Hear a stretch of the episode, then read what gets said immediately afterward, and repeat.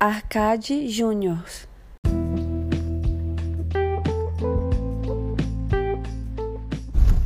Fala aí galera ligada na Arcade Juniors, tudo suave? Galera, hoje eu vou falar pra vocês sobre um filme que eu vi ontem. Já tinha visto quando eu era bem molecão, lá pra 2004, 2003, não sei direito.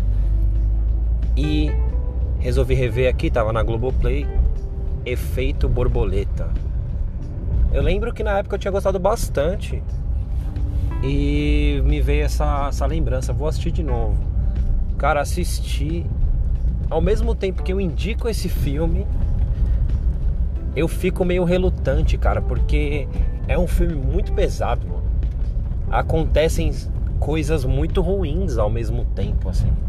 Não é um filme com uma única temática de, de problema, né? Ah, estupro, ah violência, não. Ele tem um mesclado ali, cara, de é, pedofilia, violência. É, tem um garoto lá que ele tem uma pegada meio serial killer, só que ainda na infância, né?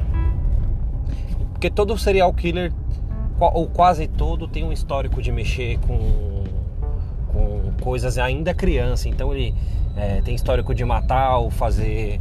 É, maus tratos com animais, né? Então tem isso na temática também. Conta a história de um cara. Esqueci o nome dele, mano. É aquele ator, o Ashton Kutcher. Aí tem ele representado é, por uma criança. Então tem um ator fazendo ele criancinha, tem um ator fazendo ele adolescente. E ele tem um, um entre aspas, um superpoder ou uma maldição que ele só descobre quando ele tem ele lá para seus 21 anos ali, que é conseguir retornar ao passado conforme ele tem é, contato com aquilo. O pai dele já tinha esse problema. É, o pai dele quando via fotos é, retornava e ele tinha com a leitura de um diário, porque quando ele era criança ele esquecia de alguns momentos, ele tinha uns apagões, né? E aí conforme ele ia no, foi no médico para resolver, para ver que, que qual era o problema, o médico indicou que ele usasse um diário. Foi aí que ele começou a anotar tudo, desde os 7 anos de idade. Né? Então, quando ele está lá com 21 anos, no encontro, a menina esbarra com os diários dele ali embaixo da cama e fala: lê aí um desses e tal. E ele acaba lendo e as, as letras começam a tremer ali. Ele viaja para aquele momento onde ele está lendo.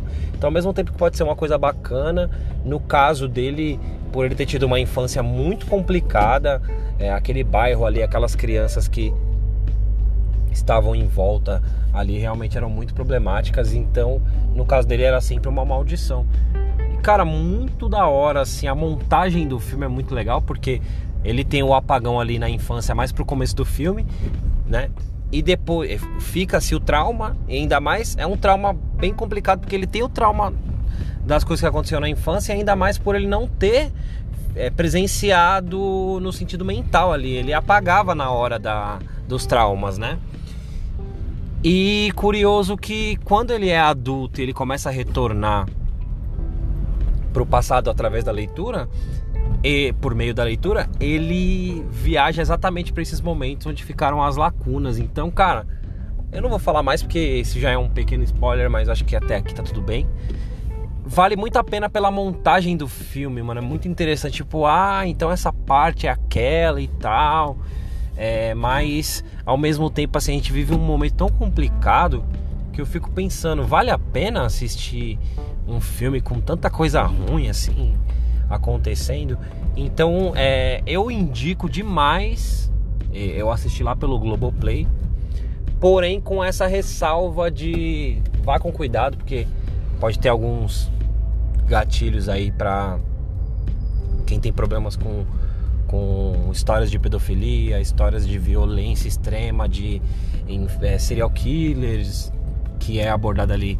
Não que o menino é um serial killer, mas na infância, né? Ele já faz algumas atrocidades ali. Então eu indico demais esse filme, mas com essas ressalvas. É Efeito Borboleta foi o filme que eu vi essa semana. Beleza? É, segue a gente lá na arroba Arcade Júniors. Vou saindo fora. Valeu, falou e até mais.